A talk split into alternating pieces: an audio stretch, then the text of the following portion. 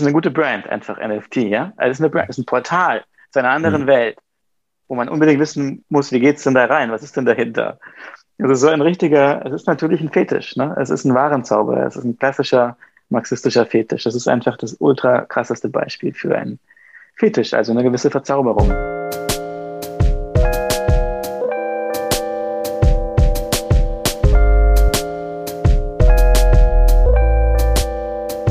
Herzlich willkommen zu Folge 27 von Extrem dumme Fragen, der Podcast über Kunst und die Welt. Mein Name ist Sebastian Spät. Und mein Name ist Niklas Bolle. Und unser heutiger Gast ist der fabelhafte Kolja Reichert. Kolja Reichert. Kolja Reichert ist Autor und Kurator und war bis vor wenigen Jahren eine der einflussreichsten Stimmen dieses Landes in der Kunstkritik.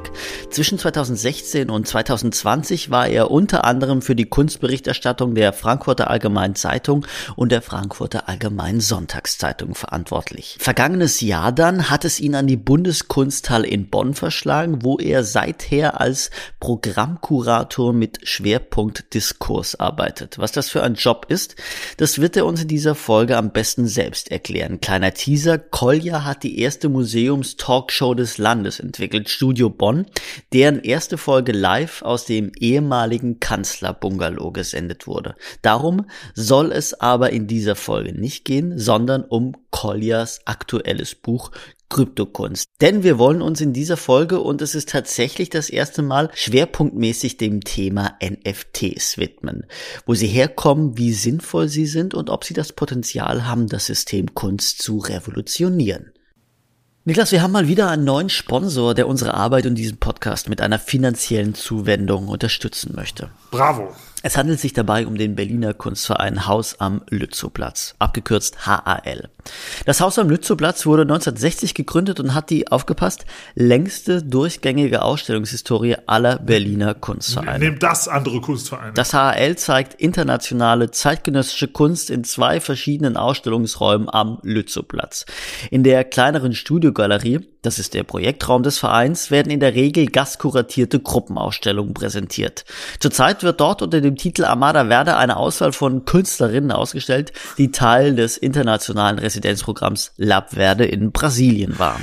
Ja, und die große Galerie im Hochparterre äh, wird derzeit renoviert. Nächsten Donnerstag am 27. Januar wird aber dort die Ausstellung Götz Wallin, lieber Maler eröffnet. Wallin war der Maler der beiden Paris-Barbilder, die Martin Kippenberger Anfang der 1990er Jahre in Auftrag gab.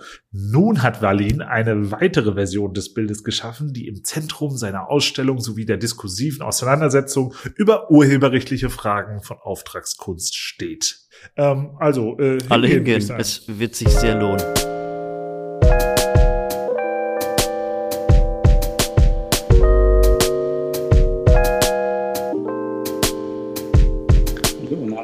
Mikrofon. So, guten Abend, guten Abend. So, sehr schön. Entschuldigt bitte die Verspätung. Ich musste, ich kam spät von allem und musste mir noch was zu essen machen. Alles gut. Es gibt nichts zu entschuldigen. Wenn, wenn das jemand versteht, dann, dann sind es wir. Bist du jetzt in Bonn? Ja. Okay. Das ja, freut heißt, mich erstmal. Äh, kennt ihr euch eigentlich, ihr beiden, oder? Nee nur so über die gemeinsame publizistische Tätigkeit, kann man sagen. Aber nee, also ich muss sagen, ähm, wenn, wenn ich das sagen darf, du, Kolja, du bist ja doch ein paar Jährchen älter als ich. Und ähm, du bist ja für Leute, die sich äh, journalistisch mit Kunst äh, beschäftigen, doch sowas wie ein, ein Vorbild, kann man, glaube ich, also zumindest kann ich das aus von mir sagen. Äh, ich glaube, du hast da viele Generationen von Nachwuchskunstkritikerinnen und Nachwuchskunstkritikern. Also ich bin 39, da habe ich die Generation genau, habe ich das schon beeinflusst. und vor allem genau, welche, welch, wie hat das die Gesellschaft verändert, diese Generationen und Horden von endlosen ja. kunstbegeisterten KunstkritikerInnen. Ja. Auf jeden Fall hat Sebastian so einen Auftakt, hat er sich noch nie getraut. Also so ist es. Naja, aber gut, also ich meine, ich darf ruhig sagen, dass ich mich freue, dass ich heute äh, jemanden zu Gast habe, äh, wegen dem ich mir dann doch hin und wieder die FAS oder die FAZ äh, gekauft habe. Also öfter die FAS als die FAZ. So, als du, du warst ja bei der FAZ ähm, Vertretung für Julia Voss, oder? Ja, Kurzzeit? ja genau. Ja. Und ja, dann bist du aber zu bis 2018. Mhm. Ja, und dann aber zur FAS. Stimmt nicht, 2016 bis 2017. Und dann zur FAS, ja. Mhm. Genau. Mhm. Ja, aber das freut mich wahnsinnig zu hören. Also ich freue mich über jeden, der eine Zeitung kauft. Und natürlich über jeden, der. Leider hat Sebastian die immer geklaut. Ich freue mich auch über jeden, der eine Zeitung klaut. Ich meine, eine Zeitung für einen Menschen ist ja eigentlich fast ein bisschen übertrieben. Ich, ich mag es auch im Zug, Leute zu fragen, ah, interessant, äh, kann ich mal bis Feuilleton ausleihen? also, in welchem Jahr leben Sie eigentlich? 1998? nee, das gibt's noch, wirklich. Also vor allem, je näher man so an Bonn herankommt, desto mehr sehe ich dann so ernsthafte Zeitungsleser mhm. im Zug. Und dann frage ich immer auch so, haben Sie den Artikel gelesen über Olaf Scholz, der ist doch lustig und so. Aber ich merke, irgendwie bin ich da so ein bisschen, obwohl ich erst 39 bin, wie so ein Dinosaurier, der aus so einer alten, überkommenen Öffentlichkeitsform herüberragt und sich für Sachen begeistert, die anderen gar nichts bedeuten. Deshalb finde ich es total toll, dass ihr das Gespräch über Kunst äh, am Leben erhaltet. Ja, würdest du, würdest du Kunst auch in diesen Vergangenheitskosmos ähm, äh, reinziehen? Nee, wahrscheinlich nicht, oder? Kunst und Print, nee. Nee, nee, aber es hat sich schon was verändert, glaube ich. Also auch in der sehr, sehr beschränkten Zeit, die, die ich mit Kunst, äh, ich sag mal, beruflich verbringen durfte. Ähm, ich finde schon, also ich habe vorhin die Folge gehört, die ihr gemacht habt mit Holger Liebs, wie er so von den äh, Nullerjahren mhm. erzählt, die, die ja auch so seine ähm, Zeitbild der Süddeutschen so stark bestimmt haben. Und das muss einfach wahnsinnig gewesen sein. Ne? Also ich kam so 2006 kam ich zum Tagesspiegel als Praktikant und wurde dann immer so auf Kunstausstellungen geschickt und habe mich immer gefragt, warum ähm, eigentlich, weil ich mich da noch extrem zurechtfinden musste und und und erstmal so gar nicht verstanden, habe ich ja Philosophie studiert und neuere deutsche Literatur und dann sollte ich immer über Kunst schreiben. Aber es war eigentlich die Zeit, wo gerade was total durch die Decke ging. Und ich habe neulich mal mit Leuten gesprochen. Es gab in Berlin irgendwie, es gab so wahnsinnig viele Galerien. Also es gab ganz viele Amerikaner, die Galerien betrieben haben und so. Es, es war die ganze Brunnenstraße hoch und runter und immer Eröffnung und wirklich viel Geld auch, was gerade aus Amerika kam infolge der Berlin Biennale 2006 und so. Und, ähm, und wie Holger auch gesagt hat, es gab einfach viele Stars, die auf CFA-Eröffnungen waren. Politiker mhm. kamen, ja. Nicht nur Guido Westerwelle. Und naja, gut, äh, das aber ist so ein bisschen verloren vorbei, gegangen, finde ich. Aber an Geld ja. mangelt es heute ja nicht. Also was hat sich denn nee. verändert? Na, dass es noch mehr Geld gibt als damals, glaube ich. es gibt einfach noch mehr. Es gibt natürlich noch viel mehr Geld als damals. Also die Folgen der Finanzkrise waren ja vor allem die Produktion von sehr, sehr viel Geld. Äh, also alles, was verschwunden war, musste nachgedruckt werden und ging auch tatsächlich äh, zu ansehnlichen Teilen in den Kunstmarkt, weil es eben letztlich dann doch bei den Ultra High Net Worth Individuals landete. Und deren Zahl hat sich halt seit 2009 ähm, also vervielfacht. Ich glaube, die Millionäre haben sich, die Milliardäre haben sich, glaube ich, vervierfacht seit 2009. Ja, ja easy. Und wie? ja, bestimmt, ja. Ja. Sorry, dass ich euch so zulaber. Ihr müsst natürlich nein, nein, mal eine Frage wir stellen. Wir sind ja schon mitten, wir sind schon mitten im Podcast. Mitten im Podcast.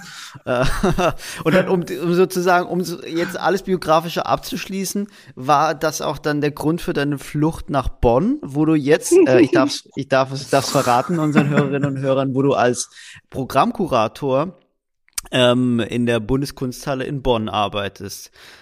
Und vielleicht, vielleicht kannst du auch im Anschluss klären, was ein Programm... Nicht fürs ganze ja. Programm, sondern nur ja. fürs Diskursprogramm. Äh, ich, dieser Titel hat irgendwie die, die Eigenschaft, dass, dass alle immer denken, äh, der macht das ganze Programm und lassen dann das Diskurs weg. Aber es ist eine sehr große Einschränkung. Programmkurator, Schwerpunkt Diskurs. Also es wäre wahrscheinlich schlauer, wir würden draufschreiben, Kurator für Diskurs. Mhm, mh. Wie viele Kuratoren für Dis Diskurs gibt es in Deutschland? Das ist eine gute Frage. Ähm, also ich glaube, es gibt schon einige Positionen, die so, die, die, die sich damit überlappen. Also ähm, Julia Grosse zum Beispiel im Martin Gropius Bau.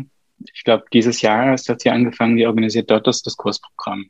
Mhm. Und zwar ein richtig super avanciertes Diskursprogramm. Also ähm, sehr divers, non-white, progressiv. und, und ist auch ein Beispiel natürlich für ähm, noch eine Kunstkritikerin, die, die im Museum gelandet ist, mhm. wie Holger vorher, wie Pablo Larios, der als Chefredakteur von Freeze äh, jetzt im Gropiusbau die Kommunikation leitet. Ähm, also irgendwie, ich, ich scherze immer so, dass der Diskurs jetzt auch ins Museum kommt, ja. Und ist, woran liegt es an der Bezahlung? Ja, das ist leider so. Hm. Ich meine, man muss, wenn man sich die ähm, Reader-Scans, wie das heißt, anschaut, wer in welchem Ressort wie viel Zeit verbringt, dann muss man schon dankbar sein, dass viele ähm, Herausgeber und Verlegerinnen noch verstehen, dass man ein Feuilleton aufrechterhalten muss, auch wenn jetzt die Quote nicht unbedingt dafür spricht. Ne? Und es geht uns vergleichsweise natürlich in Deutschland noch ziemlich gut mit vier großen täglichen Feuilletons und äh, auch noch mehr gut, ein Tagesspiegel dazu zählt, äh, der ja super ist, in Berliner Zeitung und so.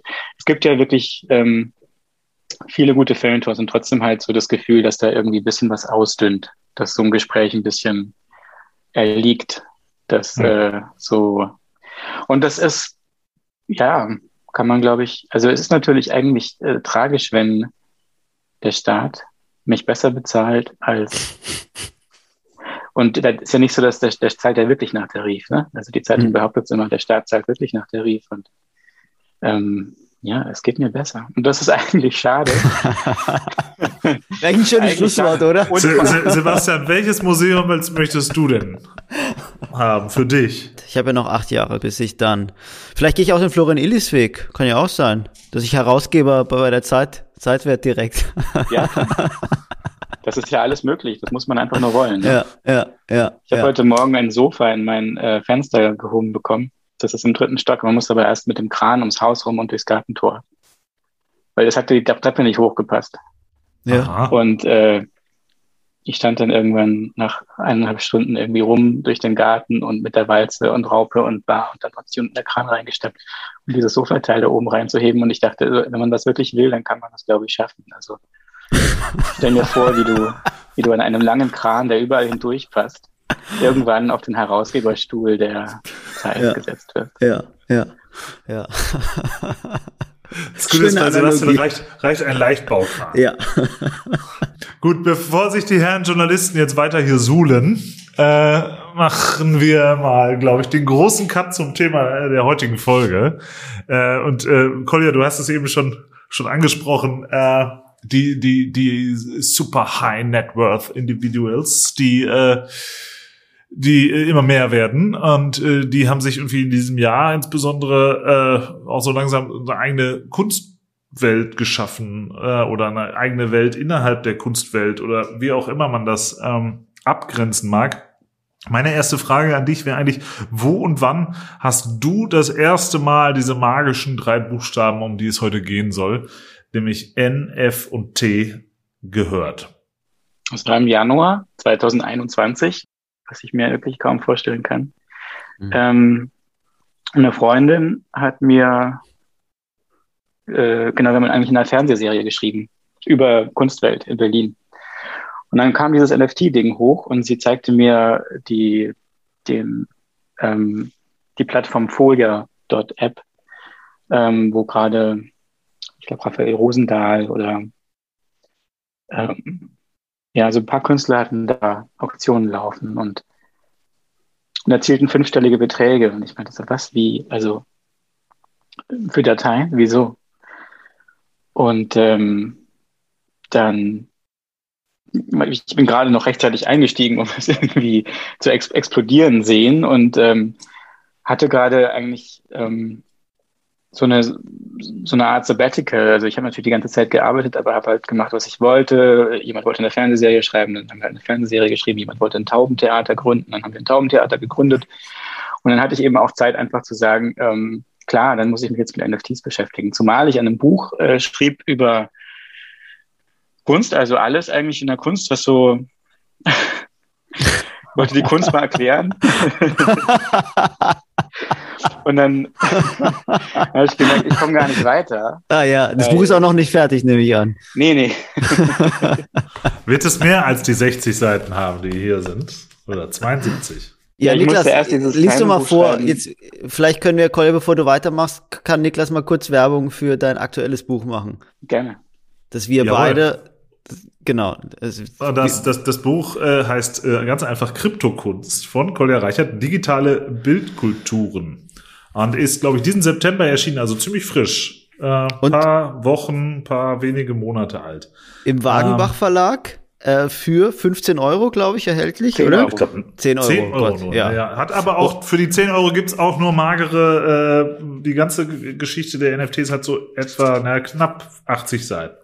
Aber kompakt, 80 Seiten, alles, was man wissen muss. Und erschienen, darf man dazu sagen, in der Bildkulturenreihe, die herausge herausgebracht wird von unserem vorherigen Podcast-Gast Wolfgang Ulrich, oder? Ah ja. ja. Ja. Schön. Und Eine im, super im Reihe, Sinne die, glaube ich, jetzt 12, 13 oder 14 Bände schon hat.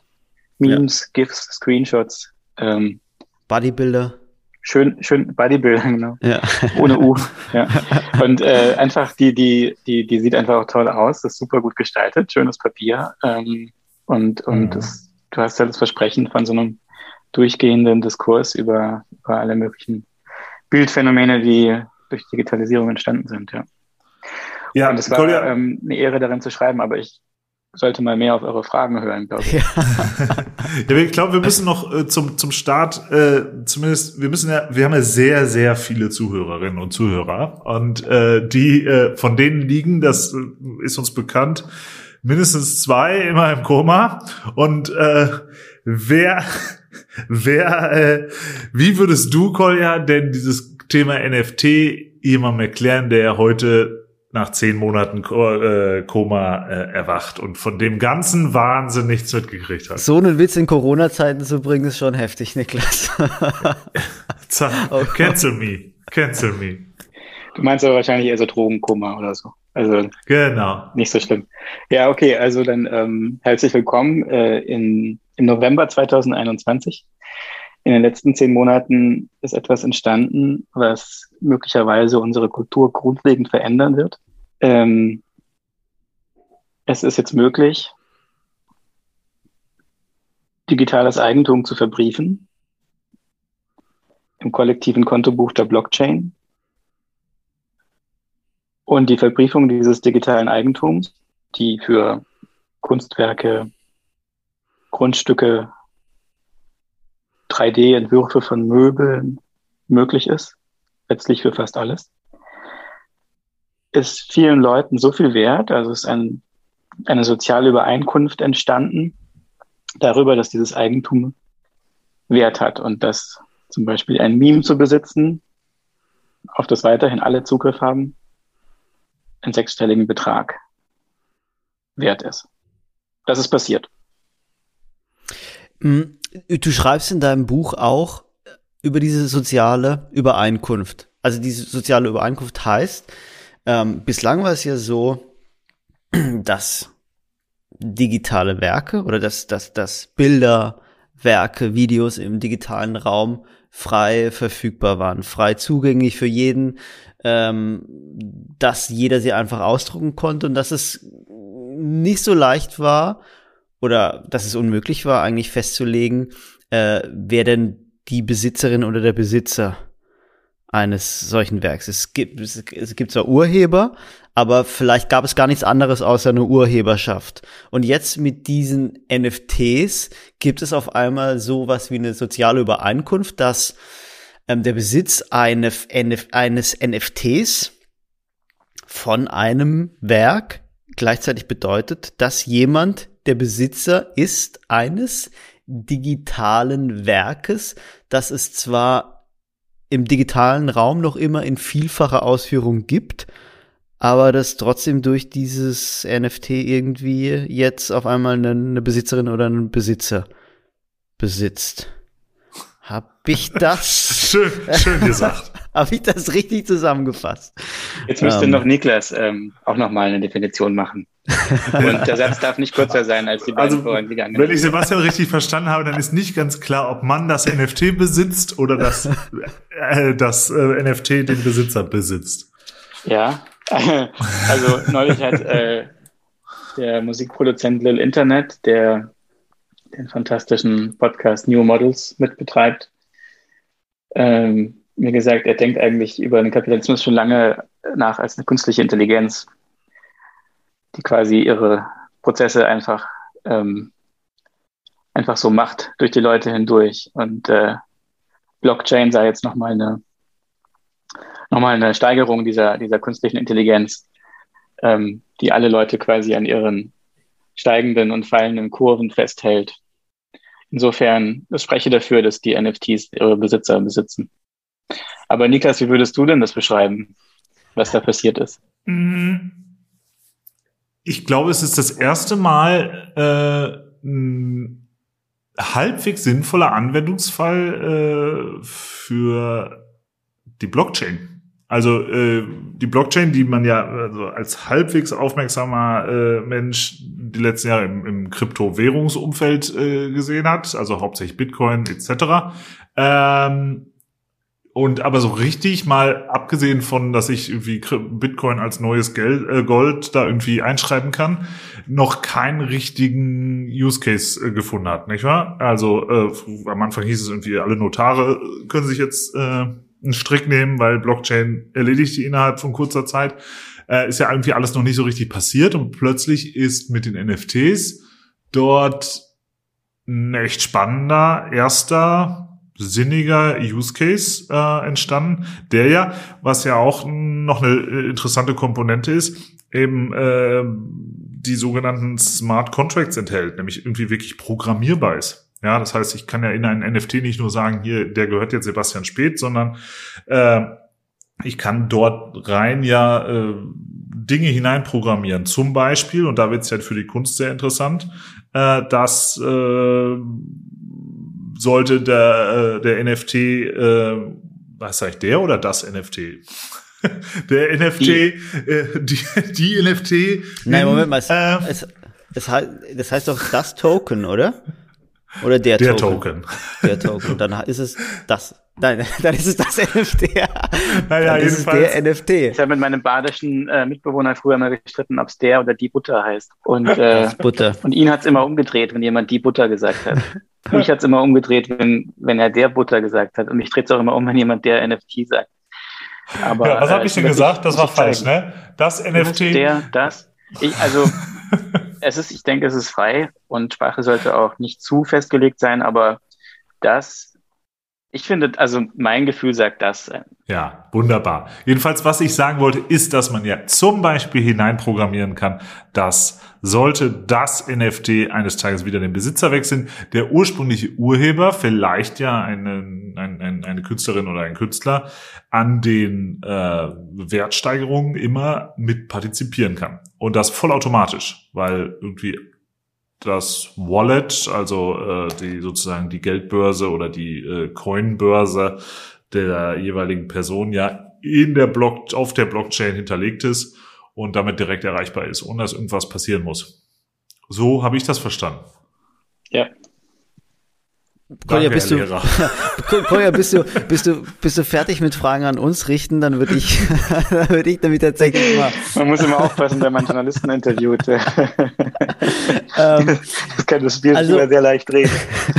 Ich hätte jetzt es gab ja, es gab ja sowas wie sowas wie Videokunst. Ähm, das, äh, Videokunst gibt es ja schon dann doch irgendwie schon so gut, sagen wir mal, 50 Jahre plus. So und äh, und, und Videokunst im, im digitalen Raum gibt's eben auch schon seit fast 30 Jahren. Also woher kam denn auf einmal diese Notwendigkeit, dass ähm, dass über den Besitz von von digitaler Kunst oder von von von Medienkunst überhaupt ähm, nachgedacht wurde? Ja, das ist echt eine gute Frage, die ich auch gar nicht voll beantworten kann. Also ich würde Niklas auch widersprechen, dass NFTs die erste sinnvolle Anwendung der Blockchain wären. Also erstens kann man darüber streiten, wie sinnvoll sie sind. Kann man durchaus. Zweitens äh, gab es schon durchaus andere sinnvolle Anwendungen, die auch einfach sich eben gerade erst entwickeln, halt äh, Decentralized Finance zum Beispiel, ähm, dass du halt nicht mehr auf die sehr verwalterischen und bürokratischen äh, Regeln deiner Bank angewiesen bist, um Kredit zu kriegen, sondern halt andere überzeugen kannst mit deiner Idee. Also ähm, mhm. eine, eine konsolidiertere ähm, ähm, professionellere Form von, von Crowdfunding letztlich. Ne? Und das sind, das sind so Modelle, die einfach auch so utopisches äh, Potenzial haben und halt einfach eine tolle Energie auch entfalten. Es gibt viele Internet of Things Anwendungen, also dass du mit Smart Contracts halt Sachen aufschließen kannst, Sharing Economy und so. Oder dass, ähm, dass du halt, ähm, dass du dezentrales Internet äh, hast durch Leute, die irgendwelche Miner auf dem Balkon haben und so. Also NFTs sind nicht die erste sinnvolle Anwendung. Und zu deiner Frage, Sebastian, ähm, ist ja, man kann sie auch vielleicht auch so fragen, was ist denn genau das Problem, auf das NFTs die Antwort sind? Oder was, ja, genau. welches Problem wurde durch diese Lösung erfunden? Ich meine, in den 90er Jahren hat man ja äh, eigentlich gedacht, genauso wie man ähm, im 19. Jahrhundert gedacht hat, dass der Kapitalismus sich selber abschafft, äh, weil es hat, es war ja im Kapital von Karl Marx auch so beschrieben. So hat man ja auch in den 90er Jahren noch gedacht, dass das Internet gewissermaßen das Privateigentum abschafft und alle Hürden und alle würden einfach frei miteinander kommunizieren können. Jetzt mal so ein bisschen übertrieben. Ne? Ähm, also wieso sollte eine Technologie, die eigentlich es erlaubt, äh, alles kopierbar zu machen, wieso sollte gerade die äh, das Privateigentum aufrechterhalten und noch weiter treiben, weil das letztlich passiert ja mit Krypto und NFT. Das ist so eine wahnsinnige Finanzialisierung von, von Beziehungen. Ähm, also du kannst Erinnerungen, kannst du jetzt bepreisen und verkaufen. Du kannst ähm, alles Mögliche mit einem als zum Privateigentum erklären. Und äh, wozu eigentlich? Und zum, zum, ich meine, klar, es ist toll, dass ähm, viele Leute damit äh, Geld verdient haben, die es sonst vielleicht nicht so verdient hätten. Ich würde sagen, es haben auch sehr viele Leute Geld damit verdient, ohne wirklich was zum Diskurs beizutragen, der langen, langsam malenden Blockchain der menschlichen Kultur. Also mhm. ist einfach auch mit sehr viel Quatsch und Unsinn Geld verdient worden. Das ist am Anfang einfach so. Das war mit der Fotografie, glaube ich, auch so. Ähm, und jetzt haben wir eigentlich gerade so dem, seit dem Spätsommer so eine zweite Welle von NFTs, wo interessantere Projekte kommen, wo es nicht mehr so sehr um Privateigentum geht. Also ich weiß nicht genau, äh, ob es die NFTs brauchte, aber sie machen natürlich vor allem was mit der Blockchain. Sie machen was mit diesem Krypto-Universum. Und ähm, ich bin total gespannt am Samstag bei Studio Bonn, der Reihe, die ich moderiere in, in der Bundeskunsthalle. Da machen wir eine Veranstaltung zum Thema, äh, wem gehört die Kunst? Und es kommt Harm van den Dorpel, Künstler, der ganz früh auf NFTs gesetzt hat und neulich seine Online-Galerie ausverkauft hat. Und ähm, Eike Schmidt, der Direktor der Uffizien. Ah ja, ah, da muss genau, da muss man sagen, dass die Uffizien äh, ziemlich äh, ich würde, ich wollte gerade sagen innovatives Modell, aber ich, ich würde das, den Be Begriff innovativ gar nicht benutzen, sondern äh, also muss vielleicht kurz unseren Hörerinnen und Hörern erklären, die Uffizien, also ähm, das bedeutendste Kunstmuseum in Florenz, ähm, Italien. Äh, ja, die Welt, ja, man könnte sagen, eines der, eines der ältesten und, ja, und, ja. und vielleicht das, was das älteste, was sozusagen die die, die Wurzeln des privaten Sam Kunstsammelns ja, ja. ausstellt. Ne? Ja. Also ein, ein Museum, was aus einer Fürstenfamilie gegründet wurde und tatsächlich seit 1480, glaube ich, äh, frei zugänglich ist. Sehr gebeutelt durch die Corona-Krise, wie fast alle. Museen äh, hat äh, Eike Schmidt kam auf die großartige Idee, äh, alte Meister oder Werke alter Meister in NFTs umzuwandeln und sozusagen den Verlust, den das Museum durch Covid gemacht hat, dadurch auszugleichen, diese NFTs von alten meisterlichen Werken ähm, zu verkaufen und so dem Museum eine zusätzliche äh, Einnahmequelle zu verschaffen, trotz der äh, Besucher. Und wie ist das Verluste. gelaufen? Schon im Mai war das 21. Also zur Chronologie äh, Ende März ne, war diese Rekordauktion ja. des äh, JPEGs von Beeple bei Christie's. Ja. Ähm, dann treten alle wild und dann fingen auch sofort Museen an, darauf einzusteigen. Und es war so eine, es war, es ging offenbar wirklich um Geschwindigkeit und auch um Marketing. Ich meine, man muss es den Offizien schenken, das ist gewissermaßen schon auch eine originelle Idee. Also sie haben ähm, den Tondo Doni von Michelangelo als NFT versteigert, bislang nur den.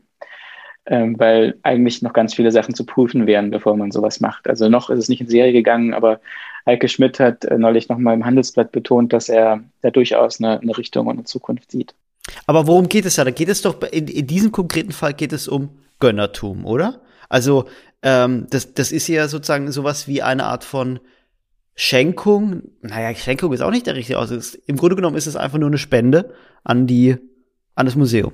Ähm, also es, das Lustige ist, dass es bis jetzt eigentlich noch gar nicht zu beurteilen ist, was es eigentlich ist. Und das Frühjahr 21 war bestimmt von Wetten darauf, was dieses NFT-Zeug eigentlich ist. Ne? Mhm.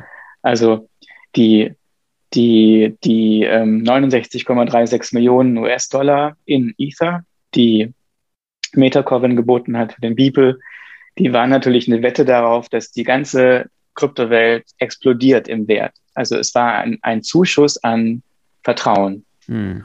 Das hat was von Gönnertum, das ist schon ähm, richtig. Das hat aber auch was von Eigeninteresse. Das ist eine Investition, die sich ja. quasi selbst, selbst beglaubigt, die ihre, ja. die, die sich selbst erfüllen möchte, ne? Ähm, was gar nicht geklappt hat. Die, die Anteile an der Bibelsammlung von Metacoven sind im Kurs auf wirklich verschwindende Beträge gesunken. Ähm, es ist aber auch immer eine Wette auf das sogenannte Metaversum, das Metaverse.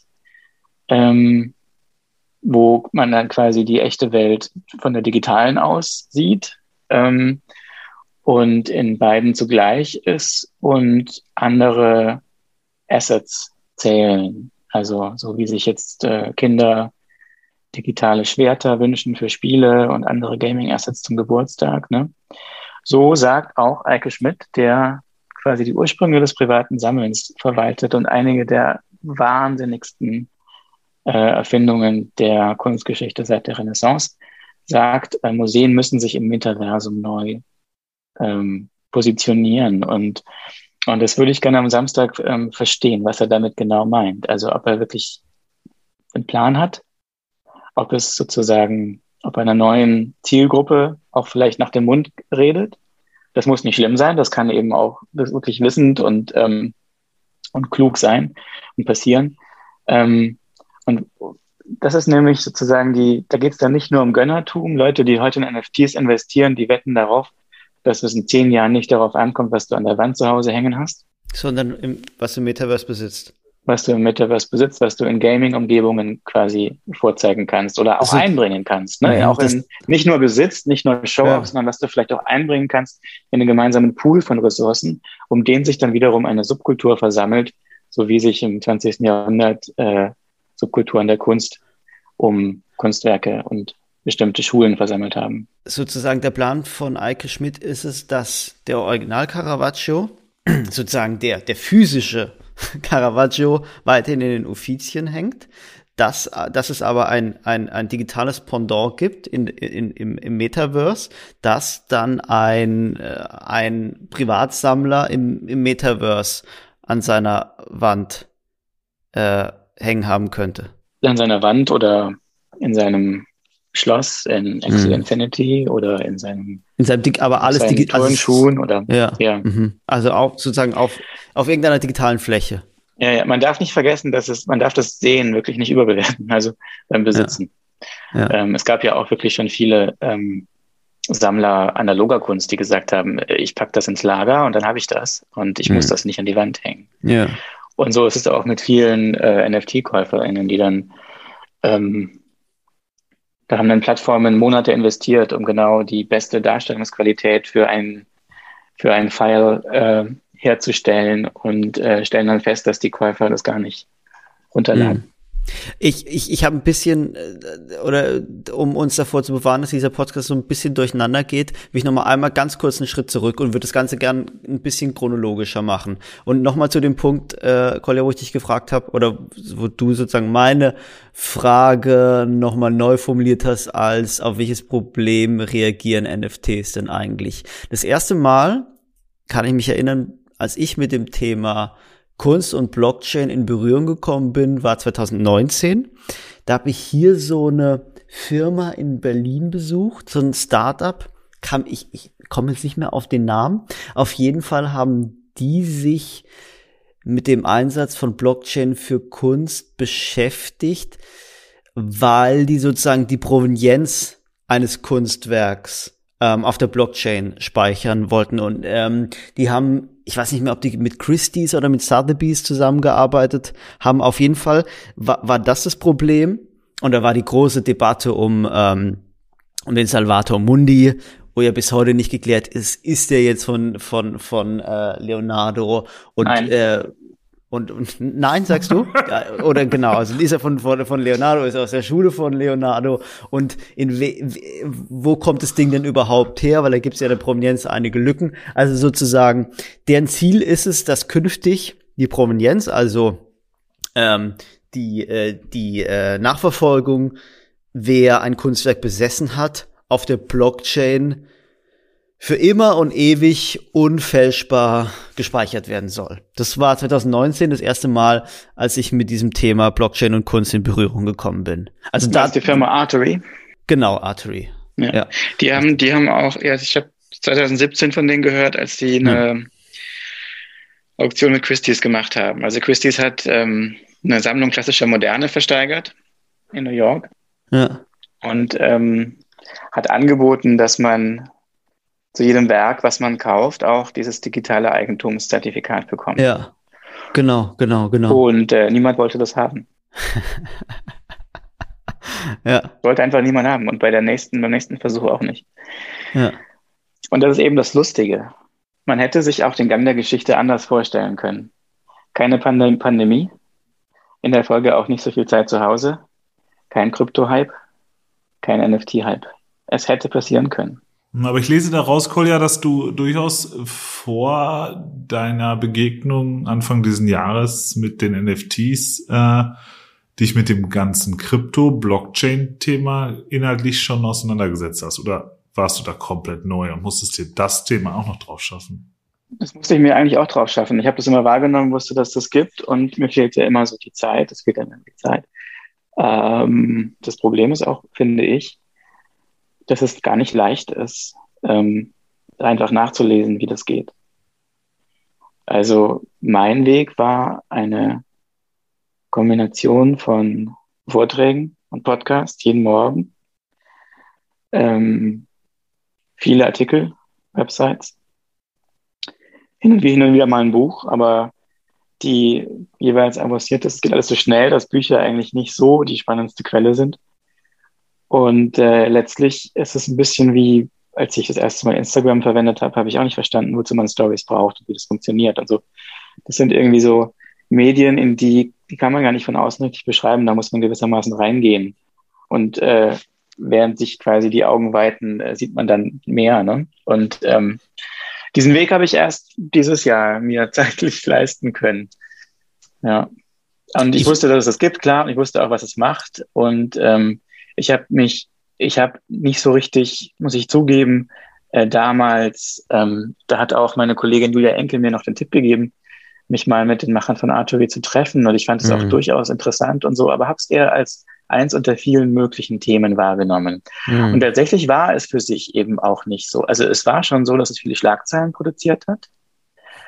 Ähm, aber es ist halt nicht durch die Decke gegangen. Es hat keinen Wert produziert. Es, hat, es hatte keinen Wert. Mm, das ist erst mm. später passiert. Das ist lustigerweise sogar 2017 passiert, als die CryptoKitties eingeführt wurden. Aber halt in der Kunst, also nicht unbedingt von der Kunst abhängigen äh, Subkultur, in der Meme-Kultur online. Kannst du uns denn vielleicht äh, nochmal eben du hast sie eben schon erwähnt und hast gerade auch schon so Schlagwörter wie CryptoKitties und so weiter erwähnt.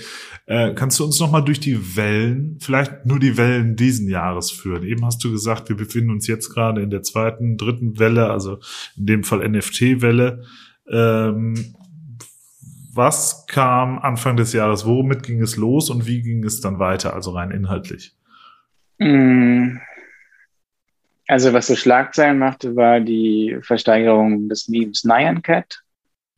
Diese Pop-Tart-förmige Katze mit einem Regenbogenschweif äh, vor blinkenden Sternen, die für einen sechsstelligen Betrag, ich habe es nicht mehr genau im Kopf, das Buch ist schon so lange her, ähm, versteigert wurde. Das, das war so ein Moment, wo dann viele dachten, was, wieso denn jetzt das? Das war vor war, der, der, vor, vor Beeple, oder? Vor Beeple, genau. Beeple mhm. war gerade angekündigt, also war gerade mhm. lanciert von, von Christie's. Ähm, Grimes hat ihren Drop gemacht und äh, von ihrem letzten Album ähm, das Artwork quasi zweitverwertet und daraus ähm, JPEGs gemacht und die in verschiedenen Editionsmodellen gedroppt bei Nifty Gateway und hat, ich glaube, 5,1 Millionen US-Dollar eingespielt. Nifty Ga Gateway ist eine Verkaufsplattform für NFTs. Ja. Für wirklich ja, die ganz genau. Ahnungslosen hier. Also so wie, so wie Pace in der ja. Kunstwelt. Ähm, also so wie du, eigentlich hast du, so wie du in der Kunstwelt vier große Megagalerien hast, hast du in der NFT-Welt vier große Megaplattformen, die auch immer fleißig den Gewinn mit abschöpfen durch Prozente. Wie, wie viel Prozent kriegen die und, und wer sind fünf. diese, diese fünf, fünf Prozent? Ja. Also ein Zehntel der, der herkömmlichen Galerie haben natürlich auch viel weniger Aufwand. Ja, aber absolut, genau. Das ist ja alles äh, automatisiert. Also klar, es ist ja. eine große Investition, das aufzubauen. Und du musst natürlich deine Investorenrunden einspielen, aber ähm, das ist wirklich, da muss, da muss wirklich richtig viel Geld entstehen. Mhm, mh. Und du verdienst ja dann nicht nur an äh, jedem Verkauf, du verdienst ja auch an jedem Wiederverkauf, der idealerweise auf der eigenen Plattform stattfindet. Das also heißt, aber übrigens, bevor wir das, bevor wir das vergessen, ja. will ich noch sagen, ich will noch, ich will noch anfügen. Also tatsächlich ja. haben NFTs wirklich, also noch das Problem noch nicht gelöst, aber sie stellen, also sie, sie stehen als Elefant im Raum des großen Problems der Kunstwelt. Das große Problem der Kunstwelt oder des Kunstmarkts und ich denke wirklich, beide sind natürlich extrem verbunden und nicht parallel, sondern wirklich verflochten. Das große Problem ist, die Preise für Kunst steigen, der Umfang des Marktes steigt, die Zahl der verkauften Werke sinkt. Hm. Immer weniger Leute können sich den Zugang leisten ja. oder können es sich leisten, mit den rasanten Preissteigerungen mitzuhalten. Die Immobilienpreise drücken die Galerien aus den Innenstädten, die Künstlerstudios auch. Ähm, das ist der Bogen zuvor hin. Ähm, die Reichtumsverteilung, die, die, die, die, die steigende Konzentration. Wir reden da jetzt nicht von der Statistik, die man dann wieder so erledigen kann, wie, ja, aber insgesamt geht es der Gesellschaft doch immer besser oder so. Es geht wirklich um die globale ähm, Konzentration, also die, die Zahl der, der, der Riesenvermögen. Ne? Die steigt und dadurch hast du einen wahnsinnigen so einen Windkanal, so einen Abzug, Sog nach oben, der dafür sorgt, dass mittelständische Galerien schließen müssen, die vorher prägend waren, weil sie früh in Künstler investiert hatten, die dann von größeren Galerien äh, übernommen wurden. Und bisher war dieses Modell einfach so prekär und nicht nachhaltig, weil du keine Garantie hattest, dass du deine Investitionen am Ende wiederbekommst. Das Risiko war immer, dass deine Investitionen von anderen später abgeschöpft werden. Theoretisch könntest du jetzt, so wie Niklas das vorhin beschrieben hat, äh, durch Smart Contracts jedes Werk verbinden mit einem NFT an einem Smart Contract, der als, Regist als Regist äh, Registratur, als Register ähm, verzeichnet, wer alles schon mal dieses Werk gehabt hat. Und, und man könnte wirklich dieses, finde ich, sehr schöne Modell aus dem NFT-Markt einfach in den Kunstmarkt übernehmen und sagen, jeder, der je in dieses Werk investiert hat, verdient mit jedem Verkauf mit. Das würde es kleineren Galerien erlauben, Risiken einzugehen, weil sie wissen, im Erfolg werden sie einfach nie den Kontakt zu den Zugewinnen ihrer Künstler verlieren. Hm. Wie realistisch ist es? das ist quasi auch genau so ein, da müsste quasi auch eine soziale Übereinkunft entstehen. Da also müsste mhm. ein gewisser Kulturwandel entstehen. Ich verstehe auch jeden, der sagt, ich möchte nicht, dass auch noch der Kunstmarkt 100% transparent ist. Denn am Ende ist dann mhm. natürlich alles nachvollziehbar. Ich möchte schon auch irgendwie nicht, dass jeder weiß, wie viel ich für was gezahlt habe oder wie wenig ich für etwas gezahlt habe. Ich habe ja auch schon mit Galeristen gerungen, ähm, die sich gewünscht haben, dass die Preise verschwinden ähm, aus, aus der Berichterstattung von Messen. Ähm, mhm. und, und damit wäre halt quasi alles äh, transparent und das müsste man wollen. Also damit geht auch was verloren. Kolja, wir machen dir es heute mega schwer, weil wir die ganze Zeit dich sozusagen in deiner Aufzählung dieser, dieser NFT-Ereignisse in diesem Jahr so ein bisschen unterbrechen, aber ich, ich habe jetzt auch noch eine drängende Zwischenfrage.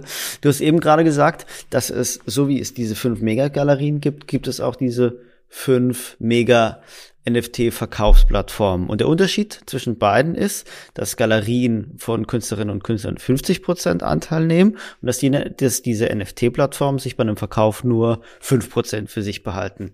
Ähm, was meine Prognose ist, was jetzt kommen wird, ist, dass diese Verkaufsplattformen bleiben werden, aber dass sich dieser Markt, dieser NFT-Markt, der jetzt ja erstmal aufgrund dieser 5% gerechter oder demokratischer auch sich anhört, dass der sich ja wieder teilen wird und dass sich die etablierten Galerien ja auch wieder einen Teil dieses Markts greifen werden und dass es dann dort auch wieder zu einem 50% Anteil kommen wird. Das heißt, dass es zu so einer Aufteilung kommt auf diesen NFT-Plattformen, wird sich der ganze Trash sammeln und es wird sich doch unabhängig von diesen Gesamt-NFT-Plattformen wo dann auch, keine Ahnung, Crimes und irgendwelches andere Gefleuch sich tümmelt. Unabhängig davon wird es dann die Pace NFT-Plattform geben, die Gagosian NFT-Plattform oder was man hier in Deutschland hier gerade sieht, auch schon die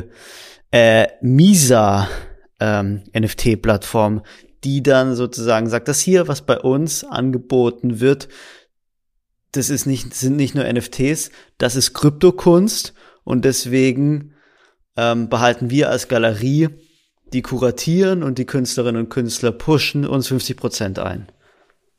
Das ist natürlich, also da hast du sehr viel Vertrauen in die kulturelle Deutungsmacht, Hegemonie des Kunstsystems. Also du denkst sozusagen, alle Teilnehmer am NFT-Markt warten nur darauf, dass der Kunstmarkt sie entdeckt und übernimmt.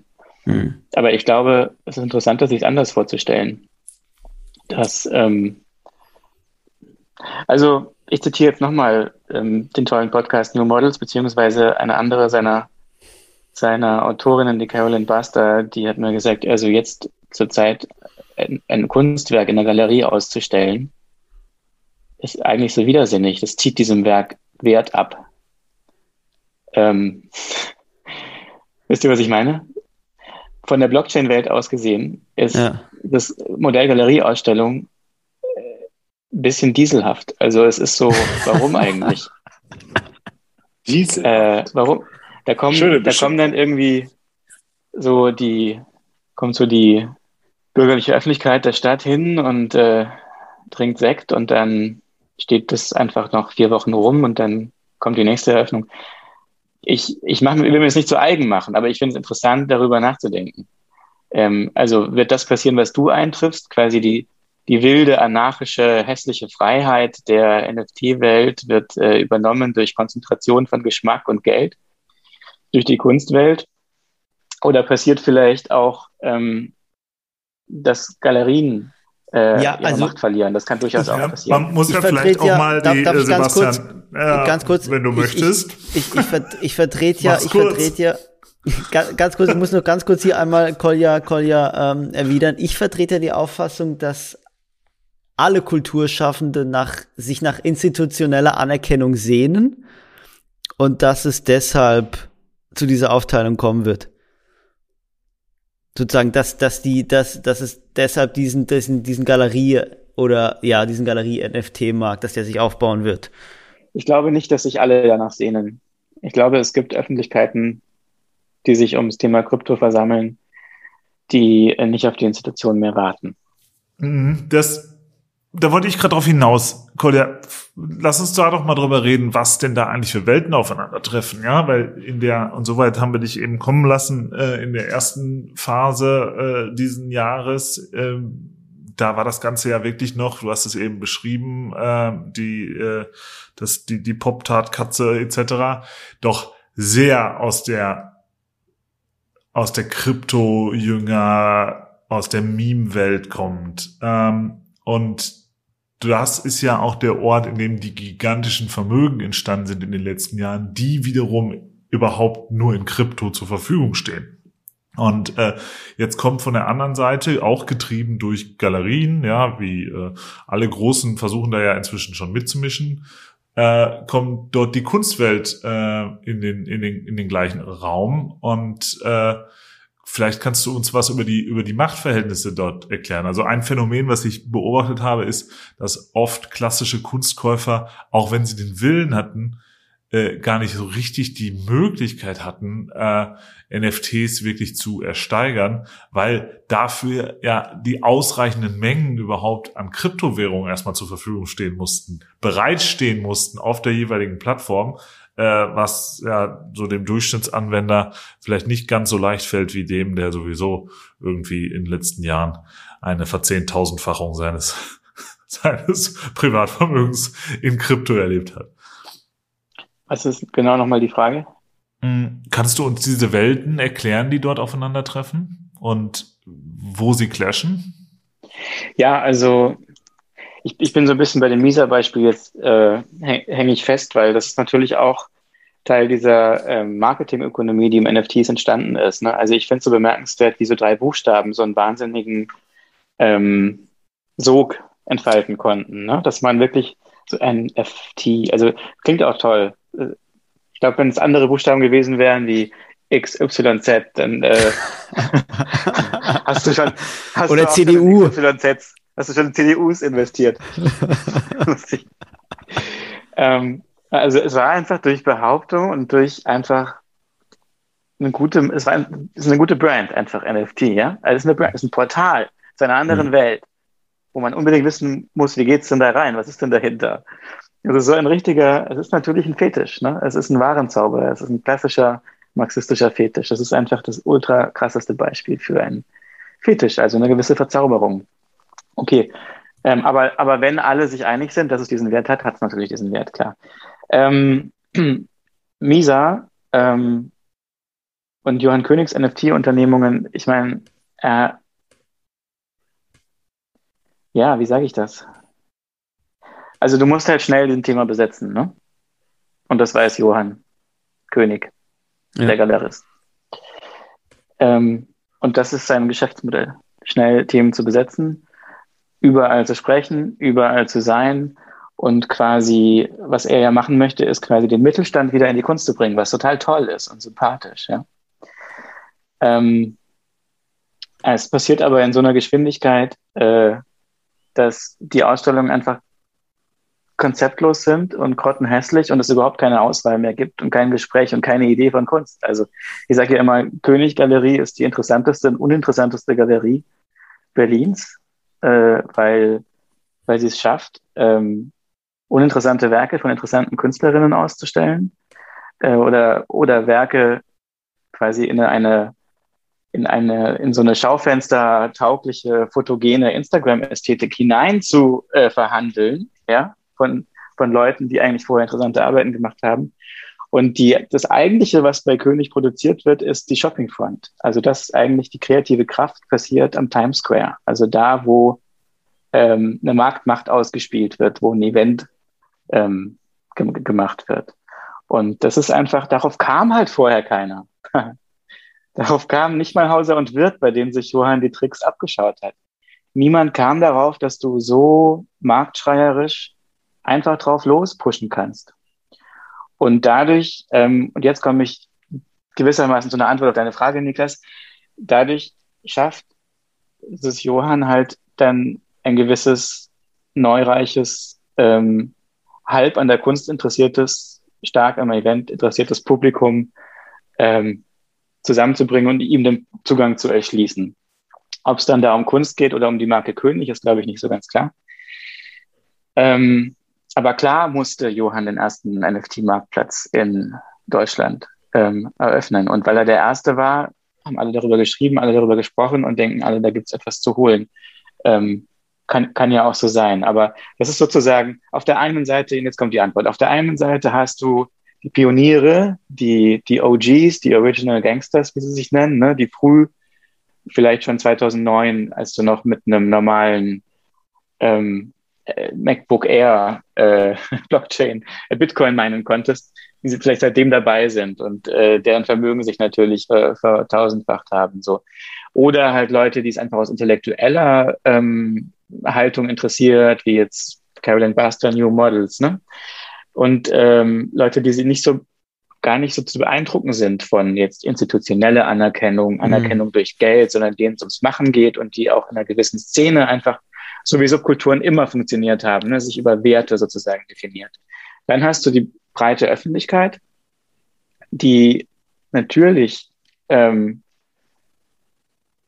noch lange brauchen wird, um, um sich selbstverständlich mit diesen Sachen zu beschäftigen, weil es wirklich Zeit dauert, es zu verstehen, genauso wie es auch Zeit braucht, ähm, sich mit Kunst äh, so zu beschäftigen, dass man Gewinn daraus ziehen kann. Ne? Und dann gibt's natürlich so das dazwischen und das ist so das Modell König. Du musst eigentlich, wenn du wirklich Umsätze machen möchtest, halt immer an der Grenze der, der Subkultur zum Mainstream agieren. Also du musst eigentlich die Sachen, das, äh, du musst so ein Versprechen von Kunst äh, verkaufen, was aber nicht mit den Schwierigkeiten einhergeht, die eigentlich äh, einem die Kunst abverlangt. Was, mhm. was, was, was, Nik Niklas, ist, ist die Folge auch von Misa gesponsert? Äh, diese äh, nicht. Nein, Wir können heute frei sprechen. Das könnte ja sonst bestimmt auch, oder? Ja, natürlich. Na, wir, sind ja schon, wir sind ja, wir sind ja, ich gewährleiste ja, ja journalistische Unabhängigkeit. Niklas, wolltest du noch eine Anschluss Niklas, du wolltest noch eine Anschlussfrage stellen, oder? Ja, ich wollte dich, Kolja, fragen, ähm, inwieweit denn du beobachtet hast, ob oder ob nicht so Künstlermarken, die im klassischen Kunstmarkt funktioniert haben und auch mit NFTs schon experimentiert haben, dass denen diese Transition irgendwie gelungen ist. Mach mal ein also Beispiel, der, Niklas, wenn du der, meinst. Mh, mm, naja, also es gibt ja so, so äh, so Popkulturmarken, die irgendwie im NFT-Bereich schon funktioniert haben, aber die irgendwie, keine Ahnung, aus dem DJing kommen oder mhm. aus, aus irgendwelchen Meme-Bereichen und so weiter. Und dann gibt es zum Beispiel, ich glaube, der allererste jetzt, weil wir eben jetzt über ähm, das, die, die, die Misa-Plattform gesprochen haben, der erste, der da war, war, glaube ich, Erwin Wurm oder ja, so. Ja, Katharina Krosse, äh, Nachfolgerin dann, glaube ich. Oder so, ja. ja, äh, ja. Und Klappt das schon so? Also sind deren Namen dann im, äh, im NFT, in der NFT-Welt und bei dem neuen, vielleicht etwas anderen Publikum was wert? Oder äh, laufen da die Sachen so ein bisschen aneinander vorbei? Nein. Also ich habe jetzt den, habt ihr den Cross the Drop verfolgt? Wisst ihr, wie es gelaufen ist? Ich habe, also ich habe, ich konnte ihn nicht bis zum Ende verfolgen, weil ich die Arbeit wirklich dermaßen scheußlich fand, dass ich dachte, das kann, also ähm, Sagt mal. Naja, aber das ist ja kein Angriff, Entschuldigung, das ist Sag ja kein du mal Angriff was Kritisches, gegen, Niklas. Das ist ja kein Angriff gegen Misa, das ist ein Angriff gegen Katharina Grosse. Und die war noch hier, die war, ist hier nicht Sponsorin und war auch noch nicht Sponsorin. Also, ich weiß nicht, wie die beiden gelaufen sind. Ähm, aber zum Beispiel nehmen wir Simon Denny, das ist ja nicht nur ein Künstler, der ähm, das ist nicht nur einfach ein ein Künstler, der auf dem Markt und in den Institutionen erfolgreich war in den letzten Jahren und Kunsthochschulprofessor und wirklich etabliert, ne? Ähm, Ende 30, 40. Der äh, hat im März einen Job gemacht im Zuge seiner Galerie-Ausstellungseröffnung äh, in New York bei Petzl Gallery. Und es war eine Edition von drei ähm, NFTs und jeder war verbunden mit einem mit einem Mining-Computer, mit dem du Ether minen kannst.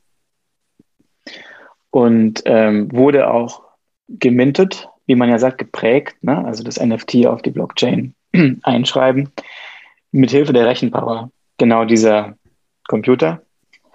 Und im Fall des Kaufes wurden die Computer, bekamst du quasi eine Animation. Der Computer aber ging an die Oxford University um Rechenkraft zur Verfügung zu stellen für die Berechnung von Klimamodellen. Ich meine, ich mag Simon Denny wahnsinnig gerne. Und ich mag ihn vor allem da, wo er ätzend ist und äh, präzise und scharf, ähm, desillusionierend bestehende Machtverhältnisse oder die Dilemmata zuspitzt, ohne sie lösen zu wollen. Die Arbeit finde ich ehrlich gesagt ein bisschen brav. Ähm, er hat spannendere Arbeiten im Kommen, ähm, hat mir neulich davon erzählt, wirklich, wirklich cool. Und auch eine Veränderung, weil sozusagen diese ähm, Art von Konzeptkunst, die das ja war, ne, die hat eigentlich, nee, die hat keinen Wert. Und sein Name hat auch keinen Wert im Blockchain-Space. Er hat ähm, so fünfstellige Preise erzielt, so viel wie sonst für Arbeiten von ihm auch. Und das spricht dafür, dass das zu einer Zeit, wo ähm, das, das äh, Foto einer Rose vor schwarzem Grund eine Million erzielt hat oder irgendein kleiner Quatschanimation mit Musik von Steve Aoki eine Million erzielt hat, hat diese ja doch wirklich, also so eine Arbeit, da musst du schon echt eine Weile schon dabei sein und vielleicht an der Kunsthochschule studiert haben, um sowas zu entwickeln. Die hat irgendwie so zwischen 20 und 30.000 haben diese drei äh, Sachen erzielt. Das heißt, das, und das ist eben total interessant. Und das trifft auch das, was du deine These vorhin, dass die Galerien jetzt die NFT-Welt übernehmen. Die NFT-Welt ist riesig und die Galerienwelt ist dagegen klein. Und die, mhm. die, die Brands aus der Galeriewelt haben erstmal keinen eigenen Wert. Der Marke König wiederum äh, traue ich es irgendwie zu, weil sie ereignisförmig ist, weil sie quasi nicht mit, ähm, mit Wissen belastet, mit äh, künstlerischer Komplexität, sondern weil sie quasi eine, mit, mit äh, eine Art von Teilnahme an einem Machtraum verspricht. Also zack, hier, hier glitzert was, hier ist was Großes, hier ähm, so. Ähm, also für Galeristen, glaube ich, ist es fast leichter, da reinzukommen als für Künstler. Lustigerweise. Ja? Mhm. Lass Weil es so stark um Marken geht. Lass uns mal die andere Seite anschauen. Wir haben jetzt, wir haben darüber gesprochen, wie unwahrscheinlich es ist, dass die Kunstwelt die Kryptowelt übernimmt. Jetzt lass uns mal die andere Seite anschauen, das Eindringen der Kryptoszene in die Kunstwelt. Ähm, das ja eigentlich der viel spannendere Fall ist, weil ich trete ja in diesem Podcast hier, Niklas Weiß es immer so ein bisschen als Bewahrer der reinen Lehre auf. Mhm. Und ähm, das ist die reine Lehre ähm, die reine Lehre der, der Kunst, sowas wie there is no such thing as art, there are only artists oder sowas. Das ist so, so ein Grundsatz, den ich hier immer so ein bisschen vertrete und das Kunst mit Leid zu tun hat und mit Verausgabung, mit Hingabe und nur äh, in äh, zweitrangig mit Marketing. Du bist ja auch Künstler, ist, ne? Du, du weißt es ja. Ja, genau, das ist ja so die Idee. Ja, ja. Äh, das ist halt das, was ich mitgegeben bekomme, also was mir mitgegeben wurde an der Kunsthochschule. Auf jeden Fall, worauf ich hinaus will, zuallererst, du machst in deinem Buch die, und deswegen heißt es als, deswegen heißt es auch Kryptokunst und nicht NFTs.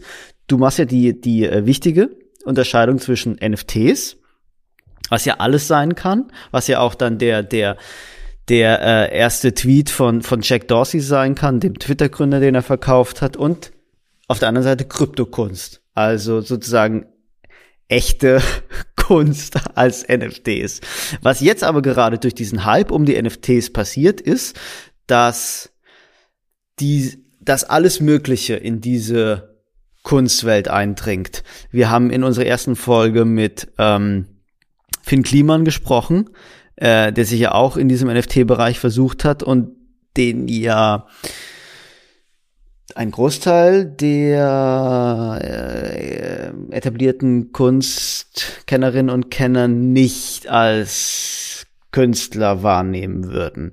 Ähm, so, also passiert mit den NF diesen NFTs oder mit diesem Hype um, um NFTs, was schon mit Social Media und Instagram passiert ist, dass bekannte Größen aus der NFT-Welt und aus der Instagram-Welt in diesen Kunstbetrieb hineindringen weil der Kunstbetrieb ja das Versprechen gibt, besonders viel Geld verdienen zu können. Und der Effekt davon ist, dass der Kunstbetrieb an sich immer weiter verwässert. Hm. Also ich weiß nicht, nur weil Finn Kliman ähm, seine Musik mit NFTs versieht, heißt es ja noch nicht, dass er das gleiche herstellt, wie wenn jetzt Simon Denny seine Arbeiten mit NFT versieht. Hm. Also, das ist auch so ein bisschen Teil von dieser Hexerei, ne, von diesen drei Buchstaben, das, was ich vorhin Fetisch nannte. Also, dass man denkt, das sei jetzt quasi irgendetwas, wo man dann drin ist. Aber das ist ja gar nichts. Das ist ja nichts. Letztlich hast du nichts anderes als ähm, soziale Beziehungen. Also ein Verhältnis zu einer kulturellen ja, ich weiß, Einheit. Ich weiß nicht, ich weiß nicht, ob das so, so, äh, ob das wirklich alles ist. Ähm, weil ich meine, jetzt, jetzt müssen, bleiben wir halt einfach wieder bei dem realen Beispiel von Johann König und der Mieser. Also dieser dieser Erfolg dieses NFT-Drops von Finn Kliman hat ja dazu geführt, dass Finn Kliman sich jetzt als zum Künstler berufen fühlt und dann auch irgendwie seine, seine Werke, das sind jetzt gar nicht NFTs, ähm, auf der, auf der Misa präsentiert hat. Den, denselben Effekt haben wir bei einem Dutzend Instagram-Künstlerinnen und Künstlern erlebt, und Instagram-Künstler bedeutet ja, dass man einfach eine große, dass man irgendwie im weitesten Sinne Kunst schafft und eine große ähm, Reichweite einfach hat. Das heißt, es ja, gibt also, also ja. ja. Du, also ja, die Kunst verwässert bei Misa. Sie verwässert, das hast du richtig gesagt. Aber Misa ist wirklich total klein und unbedeutend. Ja, ich will auch nicht auf Misa, ich will auch nicht auf Misa, ähm, also ich, ich äh, hier eindreschen, ist, mir geht es um die öffentliche Wahrnehmung. Also ja, mir geht es schon um die öffentliche Wahrnehmung. Aber was Verwässerung angeht, zum Beispiel die ja. Band Amnesia Scanner, ja. sind ja jetzt auch eigentlich nicht bildende Künstler oder so. Ja. Die ja. haben zwar Wahnsinn, also gewissermaßen schon, weil sie haben wirklich Live-Shows, die konzeptuell ähm, so geil durchdacht sind, dass sie natürlich auch total viele sehr anspruchsvolle Künstler halt mitziehen und ansprechen. Und die haben halt einen der tollsten Drops dieses Jahres gemacht. Nochmal zurück zur Frage, was ist dieses Jahr alles passiert. Also Ende August gab es diesen Drop von Amnesia Scanner, Scammer. Und sie haben 555 Scammers veröffentlicht. Das waren Bilder, die mit ähm, Musik versehen waren. Und die Bilder waren einfach ähm, Collagen die durch ein Computerprogramm gelaufen waren. Also immer so drei, wie so Kadaver wie so drei Streifen von verschiedenen Köpfen. Es konnten Tiere sein, Affenaugen und dann so eine äh, Frauennase und dann ähm, irgendwie so, aus was so ein Comic oder so war dann der Mund. 550 und das ist das Tolle ist eben gerade, dass da nicht so auf äh, Kunsterfindung äh, hingezielt wird, sondern dass du gerade dieses dieses Einfache hast, dieses grobe, roughe, so zack, die KI hat entschieden, wie es aussieht. Davon 555 und jedes hatte eine andere, anderes Soundfile aus der, aus dem Backkatalog von Amnesia Scanner. So. Das heißt, du hast, äh, das, was du gekauft hast, hatte schon mal zwei Funktionalitäten. Dann hast du aber als Käufer oder Käuferin auch einen Token bekommen, der dir Zugang verschafft hat zu äh, einem Discord-Server und zu ähm, einer Software, auf der du gemeinsam ähm, äh, Musik machen konntest mit deinen Soundfiles. Habt ihr davon gehört? Zum ersten Mal jetzt. Fast niemand hat davon gehört. Ja. Hm. Sondern es ist halt in der Fangemeinde dieser Band, es ist ja. halt ein Ding. Oder ja. in einem bestimmten Kryptodiskurs, an dem äh, die beiden Gründer dieser Band äh, halt ja. mitwirken, hat es halt eine Wirkung. Und das ist halt sozusagen, es ist quasi wie eine Neuerfindung der Subkultur, so wie jetzt dieses Web 3.0, also Blockchain-basiertes Netz, ähm, selbst gebaut, äh, nicht überwacht, nicht ausgebeutet von außen. Ähm, äh, das, das, klingt immer so, als würde das Internet neu erfunden. Das ist alles sehr langsam, sehr umständlich. Du musst dich auskennen, du musst eigentlich coden können und so. Und genauso wird aber eigentlich Subkultur neu erfunden, weil es gibt eben, es gibt Discord-Server, an denen nimmst du teil äh, weil du über bestimmte Token verfügst von der Währung, die diese Gruppe selbst ausgibt. Und irgendwann ist die Gruppe so interessant, dass diese Token im Preis steigen. Das heißt, du hast, äh, du hast irgendwann eine, du hast, du hast gewissermaßen eine Antwort auf eine Frage, die mich seit Jahren irgendwie umge umgeplagt hat.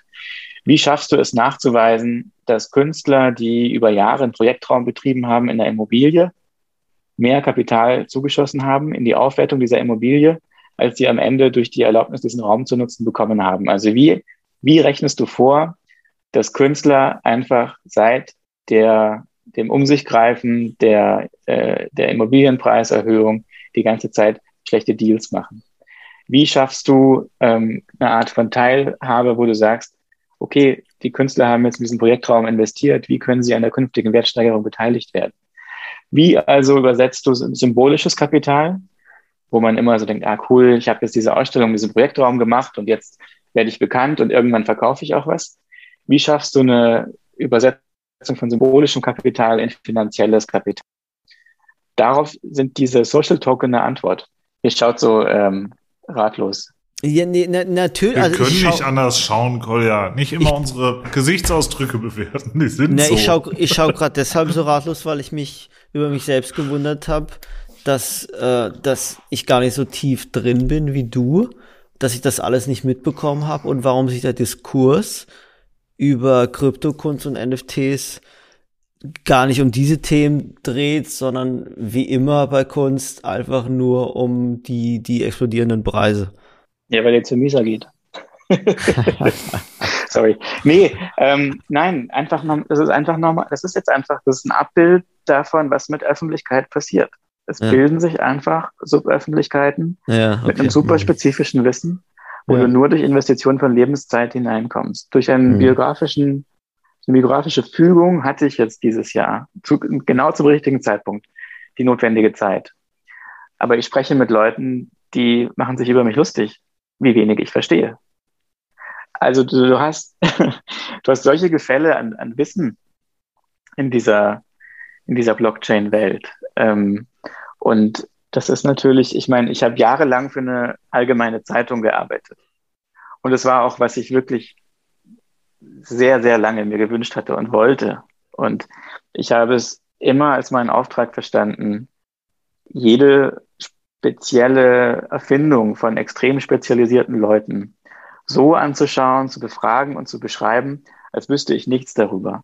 Mhm. Immer versucht, und das ist mir sicher nicht gelungen, aber das hat sozusagen mich zumindest motiviert, die Fantasie, dass es gelingen könnte, Kunst so zu beschreiben, dass jeder versteht, was ist jetzt hier gerade die Frage, was ist der Einsatz, um was geht's und welche Fragen kann man an das Kunstwerk stellen. Nicht irgendwie, welche Kriterien äh, muss man dabei haben, um Kunst beurteilen zu können, sondern welche Fragen wirft welches Kunstwerk auf. So. Und ich habe es immer so, es ist vielleicht ein bisschen pathetisch, aber ich habe es schon so verstanden, dass es gewissermaßen auch eine Arbeit an der Aufrechterhaltung der allgemeinen Öffentlichkeit ist, in einer Zeit, wo das Desinteresse um sich greift, weil man halt so mit so vielen Intensitäten ähm, beschäftigt ist, die aus der eigenen Blase kommen über Social Media, ne? Ähm, und wo dieser Gesamtüberblick, wo auch in Redaktionen einfach bei Literatur konnte man sich noch verständigen, ne? aber wenn es irgendwie jetzt um neue Musik ging oder um bildende Kunst oder so, da waren dann die Redakteure jeweils auf sich gestellt, zu erklären, warum sie den Platz brauchen. Also da, da fehlten mir auch oft dann einfach die, die Gespräche, die ich jetzt in der, in der, mit den Kuratorinnen habe.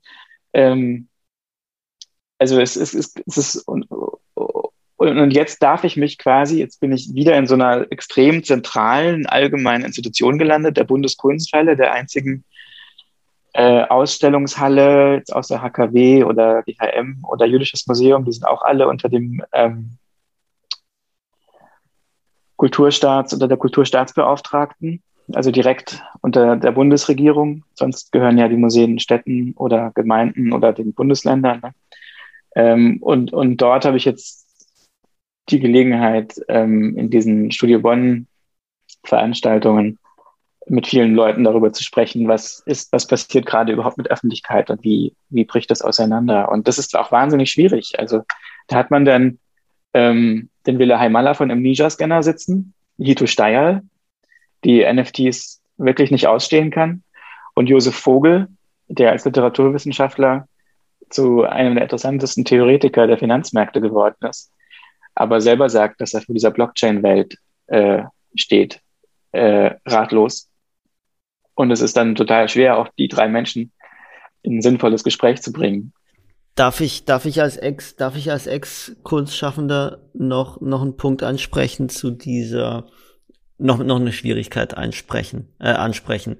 Ähm, mein Problem bei diesem ganzen Themenkomplex NFTs ist, dass ich denke, aus Künstlerin und Künstlersicht, ähm, ist die direkte, also wenn ich jetzt Kunst machen will mit NFTs, ist es ganz viel, ist ganz viel die, die, die direkte Übersetzung meiner Gedanken in Kunst ja gar nicht mehr möglich. Also das, was sozusagen, was Kunst im 21. Jahrhundert ja geschafft hat, dass es gar nicht mehr auf Handwerklichkeit ankommt, dass sozusagen allein der Wille und naja, sagen wir jetzt mal, der Wille zählt oder der, der, der Antrieb zählt, das ist mit den NFTs ja wieder rückgängig gemacht worden. Und ich muss ja, also wenn ich in diesem Bereich mitspielen will, muss ich ja zumindest programmieren können, wenn nicht sogar Game Designer sein. Musst du also, nicht eigentlich. Nee, würde ich nicht sagen. Also du kannst, du kannst ähm, relativ leicht ähm, was auf OpenSea wenden. Naja, aber dann halt JPEG, oder? Also das ist ja sozusagen, wie sehr kann ich denn mitspielen bei diesem Game, wenn ich, wenn ich, wenn ich der Programmiersprache nicht mächtig bin? Du musst die, du musst eigentlich nicht wirklich programmieren. Ähm, du, du kannst auf so eine Plattform gehen oder du hast jemand, der es für dich macht, aber du hast, du triffst natürlich schon einen Punkt. Es, ähm, man kann natürlich nicht einfach also man hat jetzt ein großartiges Werk, wirklich toll, ja, und die Freunde finden es auch gut und dann lädt man es da hoch und dann kann man halt nicht erwarten, dass es irgendwie entdeckt wird, sondern entdeckt wird und teuer wird dann meist, was halt irgendwie ein Bass um sich herum erzeugt. Also ja. Quote, Followerschaft ist halt wirklich entscheidend. Und ja. wer auf Twitter schon prominent ist oder wer halt Grimes ist, ähm, der setzt sich dann auch leicht durch. Kannst du Kolja, zum Abschluss vielleicht mal deine positive Vision für dieses gesamte Thema NFTs äh, formulieren. Also, bist du harmoniesüchtig. Wenn es gut läuft, ja, irgendwer muss ja das hier ein bisschen regulieren. äh, Wenn es gut läuft, wohin kann die Reise gehen? Was würdest du dir wünschen für den NFT-Markt oder die Kryptokunst im Allgemeinen? Wow. Doch die Frage war ich nicht vorbereitet.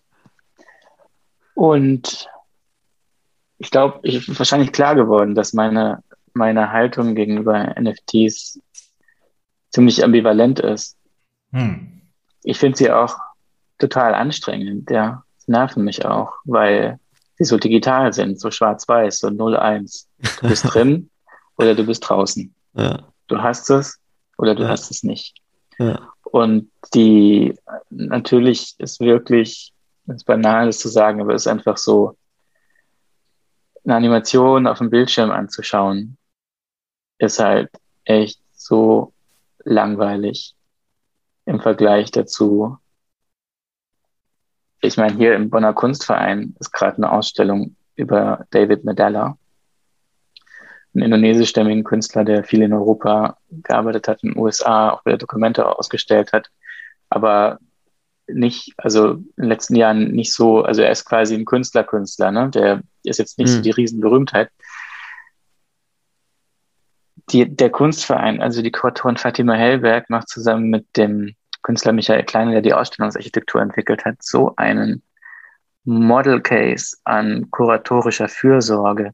Jedes kleine zerbrechliche Netzchen hat noch irgendwie ein genau passendes Klemmerchen, was sich drüber beugt und es sichert auf dem genau richtigen Stoff in genau der richtigen Farbe äh, und jede zerbrechliche Maske aus Papier hat genau den richtigen Abstand zur Wand und du hast Gerüste im Raum äh, in unglaublichen Proportionen und das, also dieses Beispiel an Sensibilität, an Präzision, an Unbedingtheit, an Genauigkeit, an Anspielungsreichtum, zu erfahren, das ist einfach der Wahnsinn.